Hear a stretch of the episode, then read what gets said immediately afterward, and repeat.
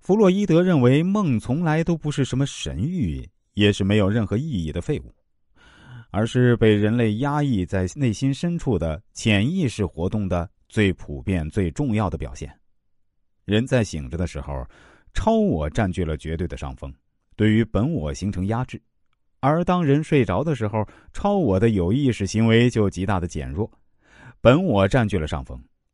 于是，各种潜藏在潜意识之中的愿望就会趁机在梦中出现。我们解析所要做的，就是通过梦中的景象寻找到潜藏的本我。比如说，下面这个案例：一个女性对弗洛伊德讲述了这样一个梦境：我梦到自己想要请客人吃饭，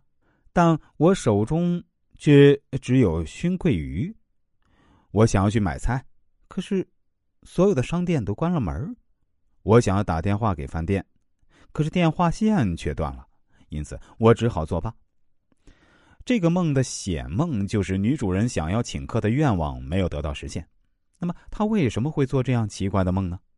看起来似乎是这位女主人根本就不想请客人吃饭，这就是隐梦的内容。难道这就是本我在作祟吗？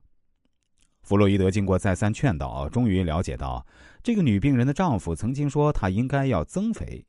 并且还在他面前称赞了另一位丰满美貌的女士，但是啊，当他去拜访这位女士的时候，这位女士却抱怨女病人应该请她吃饭，因为她认为自己应该增肥了。丈夫的称赞使女病人潜意识之中产生了嫉妒，而她所梦到的熏桂鱼正是丈夫称赞的女士最喜欢的一道菜。本我不希望那位女士能够增肥成功，继续赢得丈夫的称赞。但是在现实之中，这个愿望难以得到满足，所以本我就在梦境之中使其得到满足。女病人的梦从表面上看是她的愿望没有得到实现，但是其本质却是那位丰满美貌的女士的愿望没有得到实现。通过解梦，我们抓住了隐藏起来的那个本我，不希望那位女士增肥成功。在这个女病人的梦中，我们提到了显梦和隐梦这两个概念。之所以会有这两个概念的出现，是因为梦大多是经过伪装的，